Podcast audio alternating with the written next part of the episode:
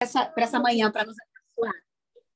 Amém, glória a Deus. Bom dia aí a todas. Eu não dei bom dia ainda. Para quem está me ouvindo pela primeira vez, eu sou a Daiane, falo aqui de Salvador, na Bahia. É sempre um prazer e uma responsabilidade, né? Trazer, a, trazer uma palavra para aqui, né, para vocês e quero orar, né, nesse momento, pedir ao Senhor, eu já tenho orado essa semana e orado, né, esse hoje até inclusive, mas vamos orar aqui para que o Espírito Santo de Deus venha conduzir esse momento. Pai, em nome de Jesus, eu te agradeço, Senhor, eu te glorifico, te exalto pela tua graça, tua misericórdia, por estarmos aqui e até aqui ter nos ajudado, Senhor. Espírito Santo de Deus, eu creio que o Senhor está neste lugar e eis-me aqui, Senhor. Que o Senhor, meu Deus, fale como te apraz, como seja da vontade do Senhor. E que o Senhor prepare os nossos corações para ouvir, para receber. E que essa palavra, Senhor, produza frutos, Senhor. Frutos dignos de arrependimento, frutos que permaneçam para sempre, Senhor. Que o Senhor venha nos esclarecer e nos ensinar nessa manhã para a honra e glória do teu nome, Senhor. Eu já entrego a ti, Senhor, toda a honra, toda a glória, não a nós, Senhor, mas a ti, Senhor, todo louvor e toda exaltação, em nome de Jesus. Amém.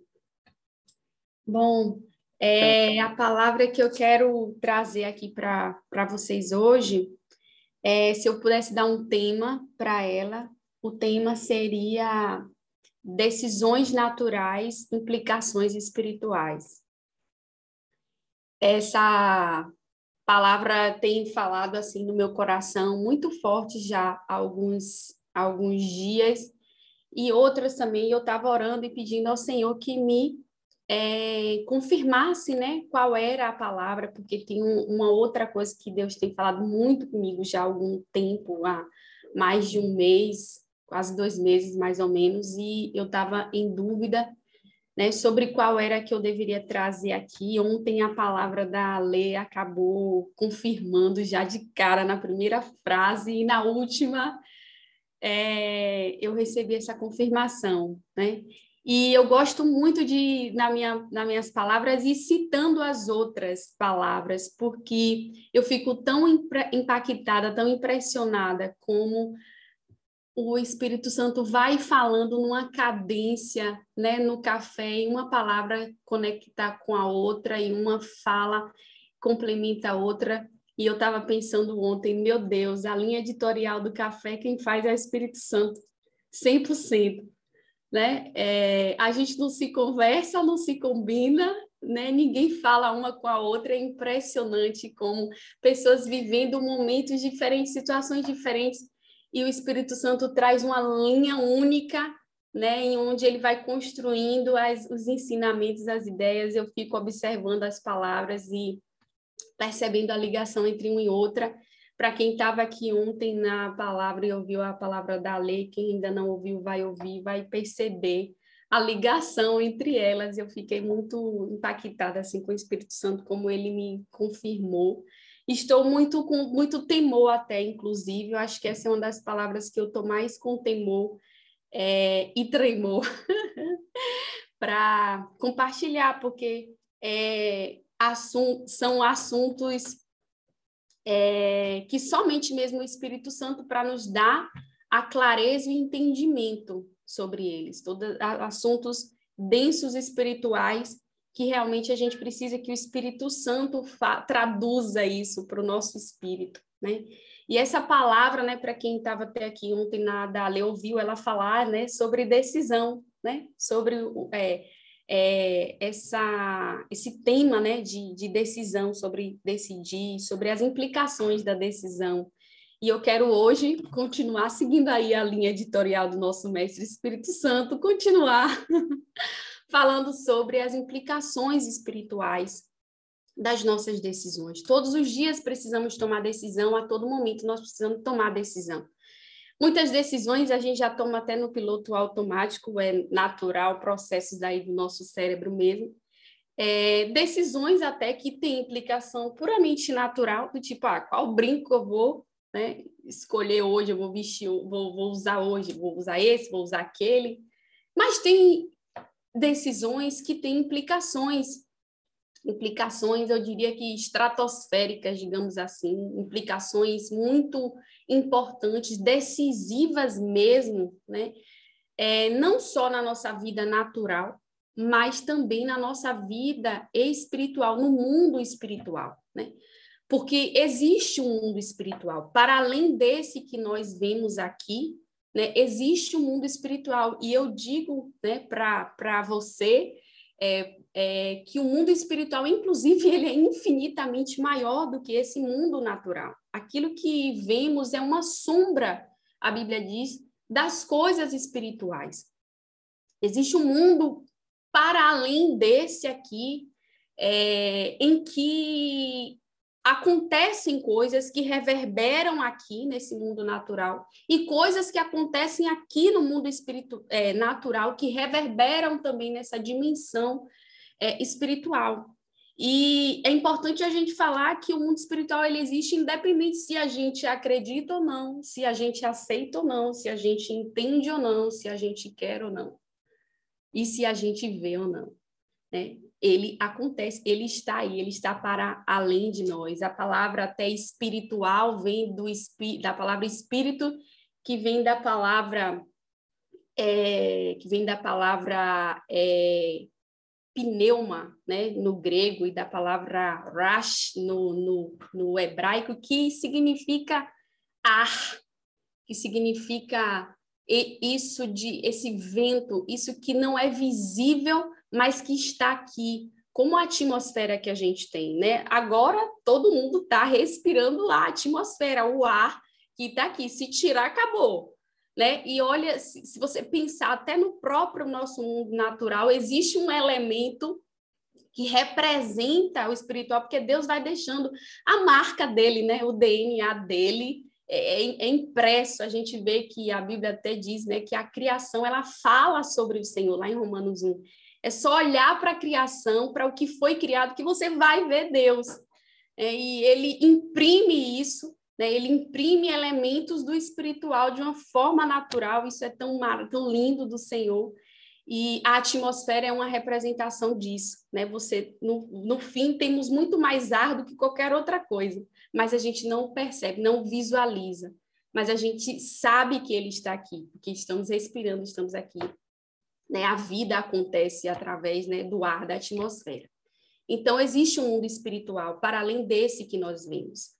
E por que a gente precisa ter essa consciência desse mundo espiritual quando a gente vai tomar decisões, né? Porque, como eu falei, existem decisões que impactam no mundo espiritual, que reverberam. Existem decisões que vão abrir portas, portas de bênçãos, né?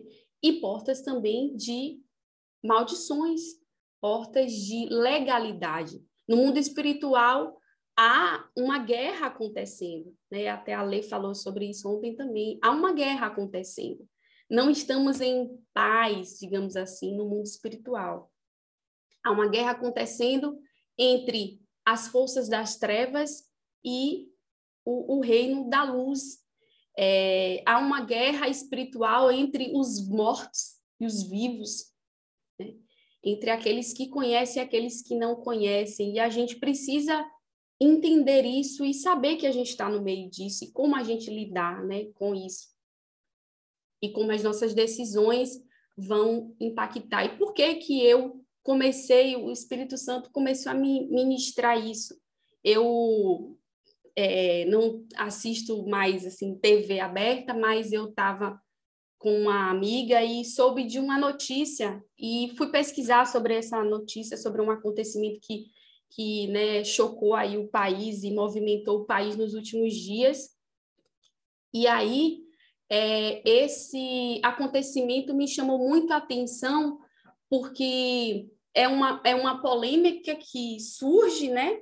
É um tema relevante, crítico, polêmico, difícil, e as opiniões se levantam, né, divididas. Dentre um lado, tem pessoas falando contra, outras falando a favor, E como nós, mulheres de Deus, mulheres cristãs que recebemos Jesus, que temos essa visão espiritual, precisamos nos comportar diante disso. Eu me lembrei que em pouco tempo atrás, pela minha visão estar natural, por eu estar vendo apenas a perspectiva natural, eu tinha uma outra postura e a minha decisão é, lá atrás, se eu tivesse ouvido essa notícia lá atrás, a minha atitude perante essa notícia, perante essa situação seria outra, seria diferente.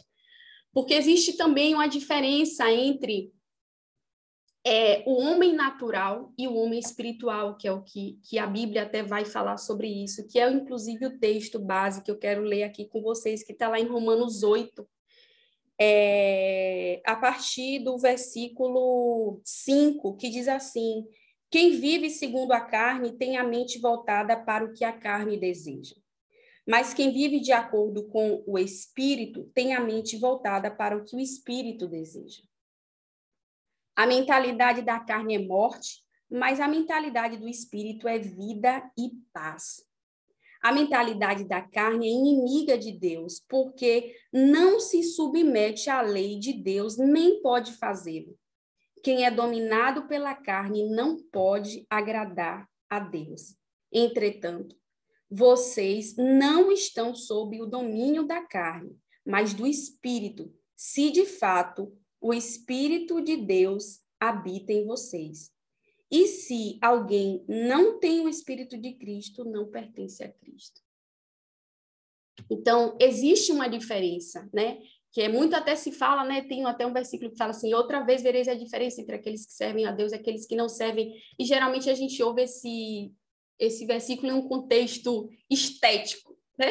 A maioria das vezes que eu ouvi foi num contexto estético, de aparência física, mas é muito mais do que isso. A diferença entre aqueles que servem a Deus é uma diferença gigante, absurda, gigantesca. É uma diferença de que aqueles que têm o Espírito de Deus, eles têm a visão espiritual, a sua inclinação é para as coisas do Espírito, e ele está vivo, e aquele que não tem o Espírito de Deus não tem a visão na, espiritual. Então, essa pessoa ela tem uma visão natural. Todas as suas decisões vão ser baseadas, pautadas numa perspectiva natural, humana. Mas qual é a diferença primordial entre nós e aqueles que não têm o Espírito de Deus? Entre aquele que tem o Espírito de Deus e aquele que não tem? Entre aquele que é espiritual e aquele que não é espiritual, que tem a visão, que tem a clareza? É reconhecer e saber os impactos das suas decisões. Então, hoje, eu não tomo mais as minhas decisões partindo apenas de uma perspectiva humana, racional, vendo a lógica, o que faz sentido dentro da vida humana, dentro da cultura, dentro é, da perspectiva do homem, né? Tem, colocando o homem no centro. Hoje, as minhas decisões precisam ser pautadas em Jesus no centro, em a palavra de Deus no centro, a lei de Deus, porque é isso que o nosso espírito clama. É por isso que o espírito do homem espiritual clama, né? Lá em 2 Coríntios também, é, a Bíblia vai dizer assim, a partir do versículo 12: Nós, porém, não recebemos o espírito do mundo, mas o espírito procedente de Deus, para que entendamos as coisas que Deus nos tem dado gratuitamente delas também falamos, não com palavras ensinadas pela sabedoria humana, mas com palavras ensinadas pelo Espírito, pelo Espírito de Deus, interpretando verdades espirituais para os que são espirituais. Quem não tem o Espírito não aceita as coisas que vêm do Espírito de Deus, pois lhes são loucura, e não é capaz de entendê-las, porque elas são discernidas espiritualmente. Então, meu tremor é porque eu, eu, vou falar de assuntos que são espirituais, que você só vai conseguir discernir num nível espiritual, só vai fazer sentido para você no mundo, no, na visão espiritual.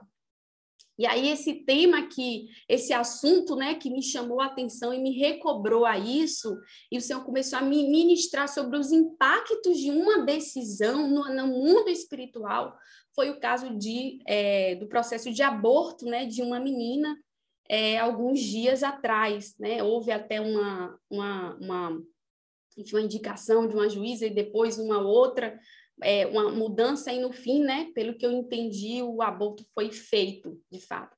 Esse é um tema crítico, polêmico, difícil, relevante, né, principalmente como nós, né, que, que envolve diretamente a nós mulheres, ao ser feminino, né? E quando toda vez que esse, essa situação, porque volta e meia a gente tem um caso desse, né, que repercute nacionalmente, todas as vezes que esse tema volta, levanta uma série de discussões, né? Levanta os prós e os contras.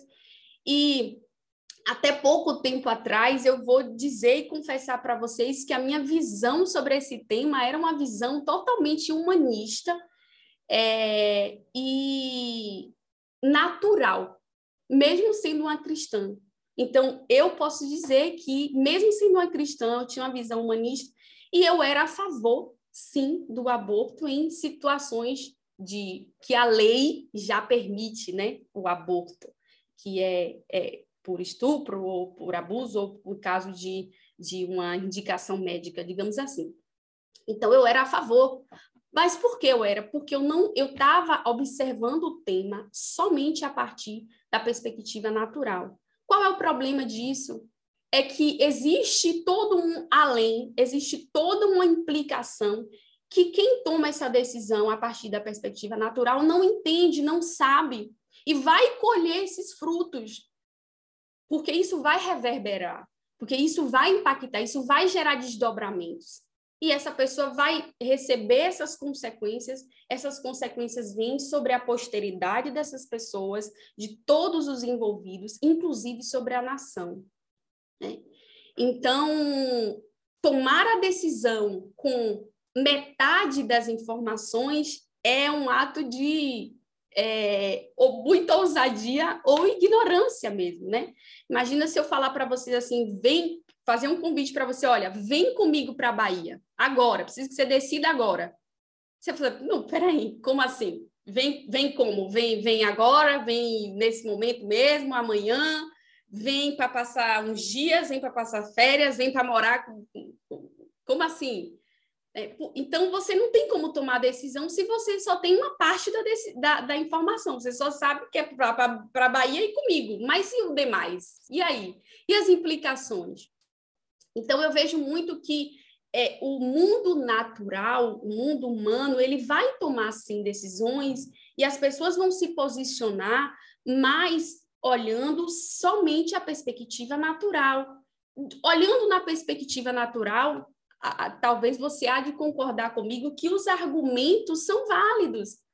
Os argumentos, as justificativas fazem sentido, mas eles fazem sentido até um limite, eles fazem sentido até o ponto natural e humano a perspectiva da mulher, do gênero, do feminismo, do corpo, é, da saúde pública, é, do, da segurança da, da mãe, da segurança do feto. Então, são vários argumentos, todos eles que fazem muito sentido, sim. Eu não sei se você discorda de mim, mas eu, eu, eu não sou negacionista, eu entendo que fazem sentido, mas fazem sentido aqui, ó, segundo o que está escrito em Coríntios fazem sentido dentro da sabedoria humana. Não fazem sentido. Os argumentos, as justificativas, quando você coloca ela debaixo da, da, da sabedoria espiritual, das verdades espirituais, esse sentido acaba se perdendo. A decisão, que aparentemente é tão difícil, é uma decisão simples. Passa a ser uma decisão simples acredite você ou não, passa a ser uma decisão simples. Se você já passou dessa etapa e consegue entender esse tema, olhando e sabe das reverberações que, esse, que essa decisão, que esse tema traz no mundo espiritual, você vai concordar comigo que a decisão é fácil quando a gente entende é, as, é, as consequências no mundo espiritual. Né? E aí, para falar um pouquinho para vocês sobre as consequências, né, que são muitas, eu eu tive ano passado em um seminário de intensivo de cura e libertação e é, foram cinco dias de imersão mesmo. E só para vocês terem noção, o aborto é um tema que no seminário a gente aprende, né, todas as implicações espirituais E a gente leva um dia inteiro do seminário, de cinco dias, só para falar desse assunto, só para destrinchar todos os impactos espirituais. Eu não estou falando nem dos emocionais, dos físicos, nada. Não estou falando nada de natural aqui. Estou falando de coisas espirituais sobre esse tema. E eu vou trazer aqui alguns, mas antes de trazer alguns desses temas, eu preciso falar para você três características básicas do mundo espiritual. A primeira característica do mundo espiritual, eu já falei no início, é que ele é invisível. Né? E isso está lá em 1 Timóteo 1 até 17, que diz assim: Ao Rei eterno, o Deus único, imortal, único, imortal e invisível, sejam a honra, a glória para todos sempre. Lá em Hebreus 11, do 1 ao 3, também diz assim: pois foi por meio dela que pela fé, né? Antes ele está falando, ora, a fé é a certeza daquilo que se espera e a prova das coisas que não vemos. Pois foi por meio dela, ou seja, sobre por meio daquilo que não se vê, né? Que os antigos receberam bom testemunho. Pela fé entendemos que o universo foi formado pela palavra de Deus, de modo que aquilo que se vê não foi feito do que é visível. Então, de fato, o mundo espiritual ele não é visível. Ele não é visível tanto naturalmente, né, quanto é espiritualmente, porque até a nossa visão espiritual quando a gente fala, não é que a gente não é que eu tenho uma dupla visão, né? Não é que eu estou vendo aqui os anjos, os demônios brigando, se degladiando. Não, não é isso. Mas eu tenho uma percepção que é a que o Espírito Santo me permite mas nós não temos uma visão aberta do mundo espiritual. Isso pertence a Deus mesmo. Né? É, enfim, mas é, é, um mundo invisível. Então, de cara, né, já começa a complicar na decisão, né? Porque se eu tenho decisões que impactam nesse mundo que é invisível, tem que ter uma forma de eu acessar, de eu perceber, de eu saber que existe esse mundo, e essa forma vem pela fé. Não tem outra forma. Então, daí você já elimina, você já elimina quem não tem fé. Quem não tem fé não vai acreditar que existe um espiritual, não vai crer. Né? Isso é a primeira coisa. A segunda característica do mundo espiritual é que ele é atemporal. O que, é que significa isso? Que não existe linha do tempo no mundo espiritual. No mundo espiritual, a gente está falando de eternidade. A linha do tempo a cronologia que nós conhecemos, o tempo como nós conhecemos, foi uma criação de Deus para nós. Isso está lá em Gênesis 1. No princípio criou Deus. No princípio criou Deus os céus e a terra, a terra sem forma vazia, e disse Deus. No princípio. Mas esse princípio não é o princípio de Deus, é o princípio da humanidade. É quando começa ali a, a nossa história. Né? Mas você percebe que o, o autor de Gênesis ele começa no princípio Deus. Aí você pergunta, né? Quem é bom leitor, quem gosta de ler, pergunta logo, né? E esse Deus, gente? De onde surgiu esse personagem aqui? Ninguém explicou a existência do como é que veio o personagem e antes, né? Porque já surge um personagem assim, ó, no princípio Deus. Tá, ok. Deus é e aí? Então você vê que o autor de Gênesis não se propõe a explicar a existência de Deus porque o objetivo de Gênesis, da Gênesis é explicar a, a, a existência, o, o start da humanidade. E Deus cria ali o quê? Os mecanismos que vão controlar, que vão passar o tempo, né? Que vão é, determinar o tempo, os dias, os, a, as noites, os astros, enfim. Então, o tempo, a linha do tempo, ela existe para aqui. No mundo espiritual não há isso, a gente pode ver isso em toda a Bíblia, mas eu trouxe aqui alguns exemplos. É, o primeiro exemplo você vai ver lá em Gênesis, no capítulo 4, versículo 10, quando Abel, quando Caim mata seu irmão Abel, e Deus diz assim para ele: O que foi que você fez? Escute, da terra o sangue do seu irmão está clamando. A gente não sabe quando que Deus, o tempo entre Caim ter assassinado o irmão e Deus ter falado para ele, porque a, o, o, tempo em Gênesis, se você já leu esse livro, a, a parte da criação, você percebe que tem coisas que não estão é, não está não tá claro a, a, a, está claro a ordem dos fatos, mas não está claro em que tempo, quanto tempo levou de um fato até outro. Mas o fato é que Deus, ele vai falar com, com Caim e ele diz o quê? Que o sangue do, do, do, do Abel, do irmão, estava clamando do centro da, da terra.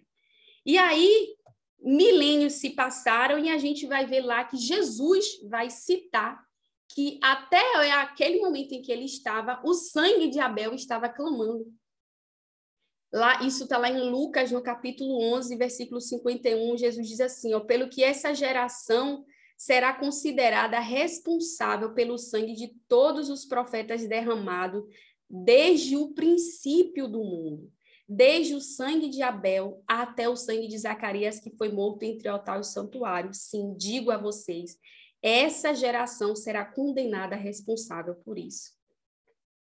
Então, no mundo espiritual não há não há esse tempo todo, por isso a Bíblia diz: todas as coisas estão nuas e patentes. Os pecados que nós cometemos e que não nos arrependemos, nos cancelamos, eles ficam diante de nós no mundo espiritual. Por isso os, os demônios, né, que são seres espirituais, eles têm acesso. Os pecados eles são legalidades nas mãos do inimigo. É como um, um procurador, um advogado que tem ali uma carta na mão, que tem uma procuração, e ele pode usar no momento que ele quiser. Coloca ali na gaveta, na hora que ele entende que precisa usar, que ele deseja usar, ele vai usar aquilo. É uma carta que ele tem de acusação. Então, os pecados são cartas de acusação contra nós, que dão legalidade, que abrem portas, porque o inimigo ele não pode agir na nossa vida, ele não tem autorização legal para agir na nossa vida. Isso entra no terceira característica do mundo espiritual, que é o mundo espiritual é legal. A Bíblia diz que Deus é juiz justo, a base do seu trono é justiça. A Bíblia diz que Jesus é o nosso advogado fiel que intercede por nós, é junto ao Pai. O Espírito Santo também é aquele que intercede por nós dia e noite, inclusive com gemidos inexprimíveis. Então, nós temos um tribunal no céu. Temos um Deus justo, juiz, temos Jesus Cristo, advogado, que intercede por nós, e o Espírito Santo, que é a nossa fiel testemunha, também diz a palavra do Senhor, fiel testemunha. E temos o papel da acusação. A doutora Ana me corrija se eu estiver errada, se estiver faltando aqui alguém. E temos o papel do acusador, que é o inimigo, né? O que, que ele vem acusar? Ele sabe que ele não pode chegar diante de Deus e requerer tocar em nossas vidas sem autorização, sem legalização, porque ele sabe que há legalidade no mundo espiritual. O, o, os demônios sabem muito bem disso. Os demônios estão atentos no mundo espiritual. A gente vê lá em Atos um, um relato de dois filhos de profetas que foram expulsar demônios e os demônios falaram para ele: olha, eles falaram assim: a gente expulsa vocês em nome de Paulo, em nome do Jesus que Paulo prega. Os demônios viram para eles e falam: Jesus a gente conhece, Paulo a gente também bem conhece esse aí, mas vocês são quem? E aqueles homens são espancados, recebem uma surra e saem nus pelos demônios que estavam ali possuindo o corpo de uma pessoa. Então, existe no mundo espiritual também o mal e a ação, né, do mal. E essa, só que essa ação do mal, ela parte de uma é, ela não é fora, não está fora das leis espirituais que existem, que foram estabelecidas pelo próprio Deus. Uma lei espiritual que tem muita relação com essa questão do aborto é a lei da culpa de sangue. Tá? Então, entrando agora né, na explicação espiritual, na principal, porque são várias reverberações, eu vou falar da principal, é a culpa de sangue. Vocês viram aqui, eu li aqui, não foi eu que disse, está escrito, até em Hebreus também, em Hebreus 11, vai dizer lá que o sangue de Jesus fala mais do que o de Abel, mas o de Abel até hoje fala. Porque o sangue de Abel até hoje clama. Milhares de anos se passaram, porque quem praticou o crime que foi o Caim não se arrependeu. Então, se não há arrependimento, não há cancelamento de pecado. E o sangue derramado naquele, naquele ato clama por justiça. Então, até hoje, o sangue de Abel clama por justiça. E o, autor de Hebreus fala que o sangue de Jesus clama mais alto que o de Abel. O que, que significa isso? Jesus também derramou o sangue dele. por amor de nós, em favor de nós. E você sabe por que, que não somos consumidos? Nós continuamos pecando, né? A gente peca, a gente falha, depois a gente se arrepende, mas assim, por que, que não somos consumidos? Por que, que mesmo é, Jesus é, perdoou os nossos pecados, mas o pecado ainda, ele tão de perto nos rodeia, e volta e meia a gente, infelizmente, cai. Não somos mais dominadas pelo pecado, ele nos deu as ferramentas, todas as ferramentas, está lá em Efésios 1, de que o Senhor nos abençoou com toda a sorte de bênçãos nas regiões espirituais. Ele, então, ele nos dotou de todas as ferramentas possíveis para a gente resistir ao pecado e nos libertou do domínio do pecado. Mas, eventualmente, eu caio, né? mas o sangue de Jesus que foi derramado, ele clama por mim até hoje, e vai clamar até o dia da vinda dele e até o dia que Satanás for definitivamente preso e jogado no lago de fogo, porque aí Sim, é o que diz lá em Apocalipse: não haverá mais dor, não haverá mais pranto, não haverá mais pecado e não haverá mais maldições. Mas enquanto isso não chega, o sangue de Jesus está literalmente no mundo espiritual, clamando por justiça. Então, todas as vezes que eu peco, o sangue de Jesus clama pela justiça de Deus sobre mim. E a justiça de Deus, é, ela não é uma justiça é condenatória, ela é uma justiça redentora, ela me justifica, ela me alinha de volta. Por isso que quem entrega a vida para Jesus não peca em paz. A gente não peca. Você pecou, você já, meu Deus, nossa Senhor.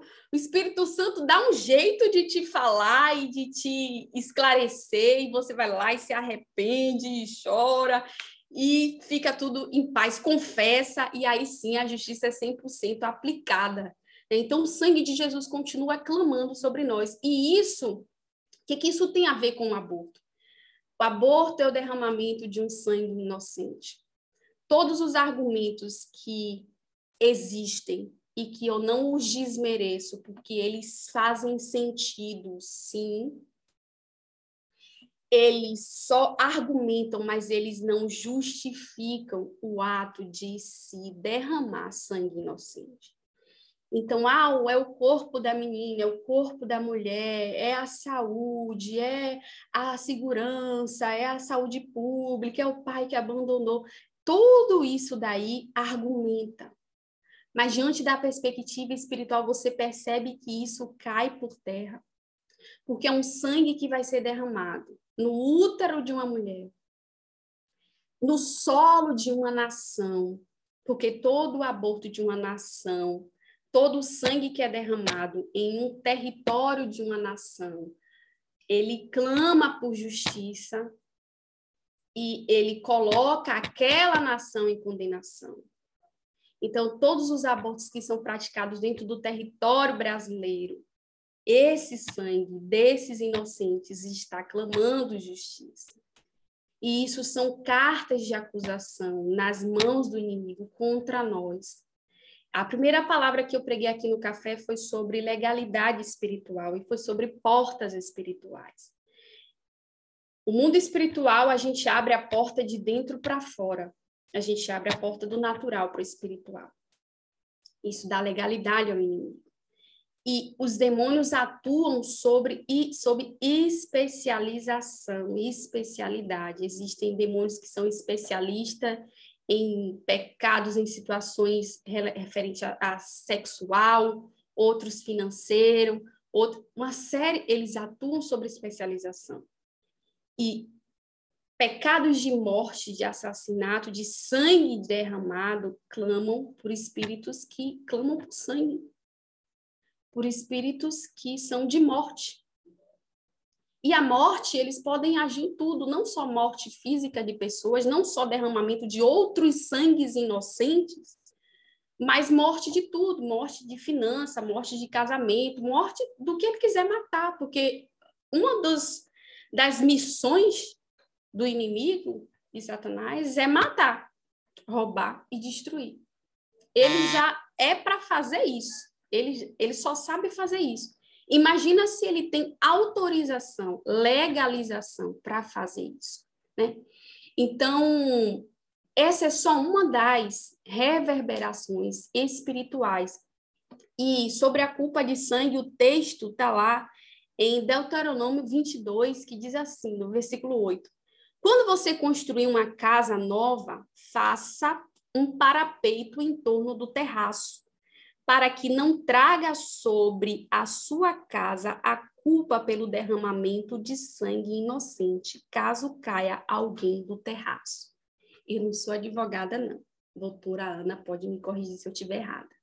Mas existe o crime é culposo e o crime doloso. O crime doloso é quando fica comprovado que quem praticou tinha a intenção de atingir aquele resultado. O crime culposo é quando quem o praticou não tinha a intenção de produzir aquele resultado. Geralmente isso é feito, isso acontece por uma imprudência, imperícia ou negligência. Me corrija se eu estiver errado, doutora Ana. É uma dessas três coisas. E aí o culposo é o quê? Não houve a intenção. Não houve a intenção, mas houve o crime, né, doutora? Se houve o crime, se houve a situação, a lei precisa ser aplicada. Então, imagina, Deus é justo juiz. Não houve a intenção. A, a justificativa, todas as argumentações justificaram aquele fim. Mas a morte aconteceu. E a penalidade precisa ser aplicada. E Deus é justo juiz. Ele não vai julgar é, usando dois pesos e duas medidas. Imagina, ah, não, alguém, sei lá, cometeu uma infração de trânsito e matou alguém. Ah, a vítima ali morreu, a família não, não quer saber. Mas aí, né, a lei precisa ser, a, ser aplicada, porque o sangue foi derramado, né? Houve impactos drásticos ali na vida daquele outro, daquela família. A pessoa querendo ou não, tendo a intenção ou não. Então, assim, a questão do aborto, ela, gente, para nós mulheres cristãs, porque eu achei válido trazer isso muito pelo Espírito Santo e eu com muito temor. Estou aqui tremendo, mas porque nós, como mulheres cristãs, precisamos entender no mundo espiritual essas reverberações, porque é dessa forma que a gente vai conseguir entender a situação e vai conseguir se posicionar de uma forma que a gente esteja alinhada com a palavra de Deus e trazer luz também. Porque, olhe, observe, o pecado, inclusive, esse nesse no caso não é só da, da mãe. A reverberação não é sobre só sobre a mãe, não. É sobre todos os envolvidos, inclusive os omissos. Porque omissão também é pecado. Então, todos os omissos e, e todos os envolvidos vão pagar por aquele sangue. A conta vai chegar uma hora ou outra. Pode pode não chegar hoje, não chegar amanhã, ou, ou, ou, é, é, ou nessa geração, mas chega em alguma, chega em alguma geração, né? E por isso que é importante a gente entender as reverberações entender as decisões. Eu trouxe esse exemplo, né, dessa decisão que foi tomada com relação a isso, mas a gente pode aplicar isso a todas as outras, de, todas as outras decisões que têm reverberação espiritual. Por isso a Bíblia vai falar lá em Efésios 5, procurem conhecer qual é a vontade de Deus. Precisamos procurar, buscar conhecer a vontade de Deus, conhecer a palavra de Deus, para que a gente é, tome as decisões assertivas, alinhadas com a palavra de Deus, e a gente também seja luz, porque eu preciso também deixar isso claro. O Espírito Santo, ele não é acusador. E pecado a gente não investiga. A gente prega a palavra do Senhor e o Espírito Santo trata de fazer o resto com a pessoa. Né? Então, é, nós não estamos em uma posição, nós sabermos disso não nos coloca em uma posição de superioridade para aqueles que não sabem. Muito pelo contrário, a posição em que nos coloca a sabermos disso é de responsabilidade. De responsabilidade em falar, em educar, em acolher, em orientar, em não se omitir. Mas não é se omitir, ah, então eu vou brigar, eu vou lá, vou postar na internet. Não, porque não podemos acusar e nem condenar. Juiz é o Senhor. Deus não nos fez juiz, Deus nos fez sacerdotes e até rei, mas juiz, a cadeira do, do, do juiz, do magistrado é só dele. Então, eles não colocam nessa posição de julgar, de fazer juízo de valor sobre quem, até porque a gente está entendendo quais são as reverberações, e a gente sabe, já comecei falando o quê? E a própria Bíblia diz: o homem natural não discerne as coisas espirituais.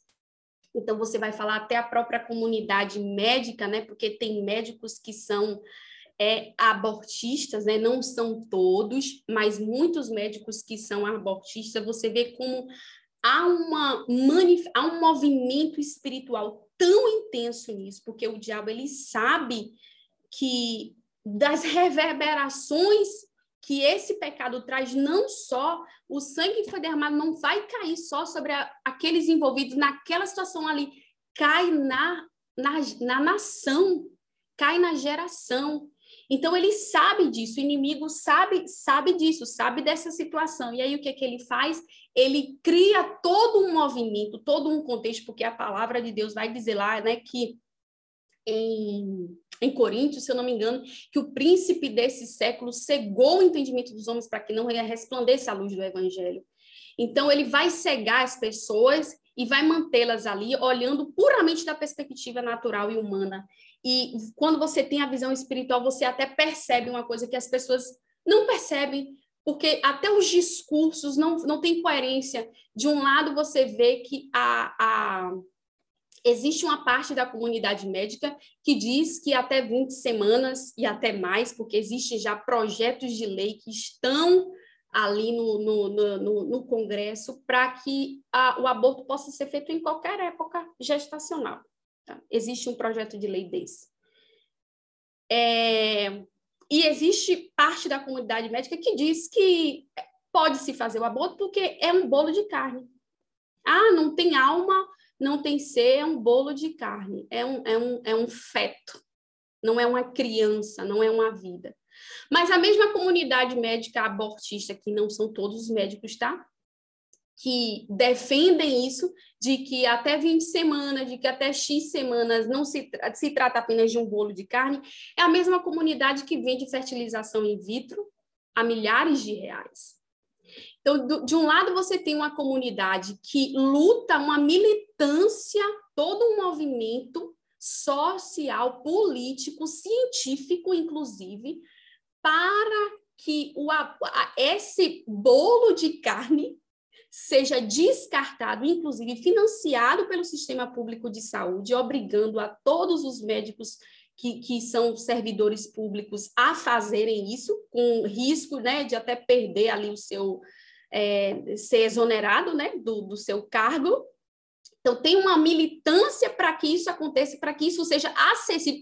O descarte do feto, do bolo de carne, seja acessível. E, de outro lado, é tão inacessível, porque não há uma militância, porque não há o mesmo movimento, na mesma intensidade, para tornar acessível a fertilização in vitro? porque a fertilização in vitro, eu, eu não tenho certeza, mas ela não é custeada pelo SUS. É um privilégio para poucos. Poucos que podem custear. Eu acredito também que não são todos os planos de saúde que custeiam o processo de fertilização in vitro. Então, de um lado, você tem uma, a, uma, comunidade, uma parte da comunidade que faz de tudo para manter né, todo o processo, todos os remédios que a mulher toma, toda, to, todo um aparato de coisa para manter a vida, para gerar vida. Então, aqui é vida. É o mesmo bolo de carne. Mas observe que aqui o discurso aqui é uma vida, aqui é um bolo de carne. Não tem coerência. E eu estou falando aqui da comunidade médica, até, inclusive. Não tem coerência. É, se é a mesma coisa, no fim. Então, uma hora é vida, porque faz sentido que seja vida, e na outra hora não é vida, é descartável.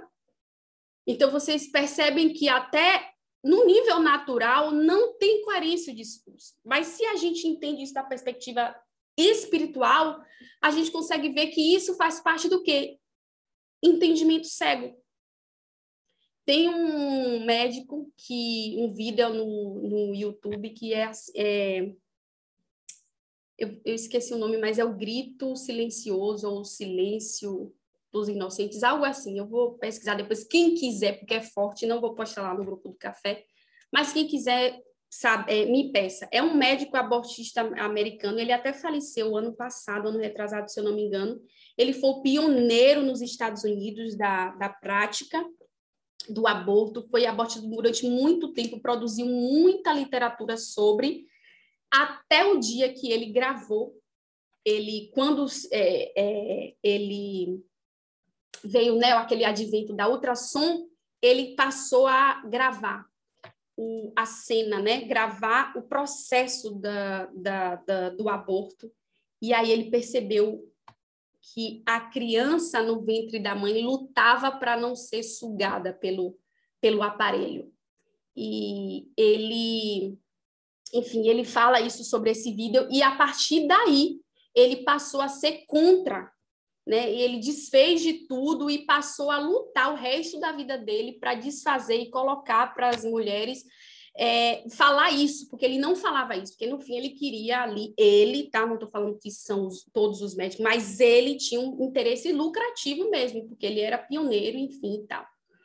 Então, isso são só algumas das reverberações espirituais. E é, eu, mais uma vez, digo para vocês que é com muito temor, muito respeito ao tema, não é tratando o tema como um reducionista, muito pelo contrário, mas é trazendo para vocês que existe uma outra parte existe um outro lado que a gente não pode, como cristãs, como filhas de Deus, desconsiderar que ele existe, porque independente se a gente crê ou não, se a gente aceita ou não, se a gente concorda ou não, se faz sentido ou não, vocês viram que o fazer sentido tem relação das coisas espirituais, tem a ver com o homem natural e o homem espiritual. Então, independente disso, a lei já foi estabelecida e o mundo espiritual funciona e funciona assim, e vai continuar funcionando assim.